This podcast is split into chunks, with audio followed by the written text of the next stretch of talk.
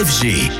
FG. DJ Radio. En attendant, Anthony, ce matin avec toi, on fait un point sur les sorties ciné. Et oui, car aujourd'hui débarque en salle ce qui est généralement un événement, un nouveau Martin Scorsese. Et cela fait un bail puisque le dernier film du célèbre réalisateur, The Irishman, était directement sorti sur Netflix. Cette fois, c'est bien au ciné que sort Killers of the Flower Moon avec ses deux acteurs fétiches, deux monstres sacrés, Robert De Niro et Leonardo DiCaprio.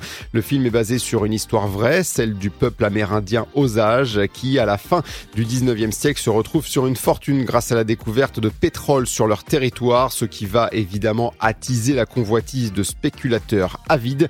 Plus de 3h20 pour compter cette histoire de la part de Martin Scorsese, qui fait là son dixième film avec Robert De Niro, son sixième avec Leonardo DiCaprio. En revanche, c'est bien la première fois que les deux acteurs se donnent la réplique dans un film de Scorsese. Et c'est une belle semaine de sortie, car aujourd'hui, on signale aussi euh, la sortie de euh, Une année difficile, nouveau film du duo Eric Toledano-Olivier Nakache, après Hors Norme en 2019, des réalisateurs qui à chaque fois attirent plusieurs millions de spectateurs en salle.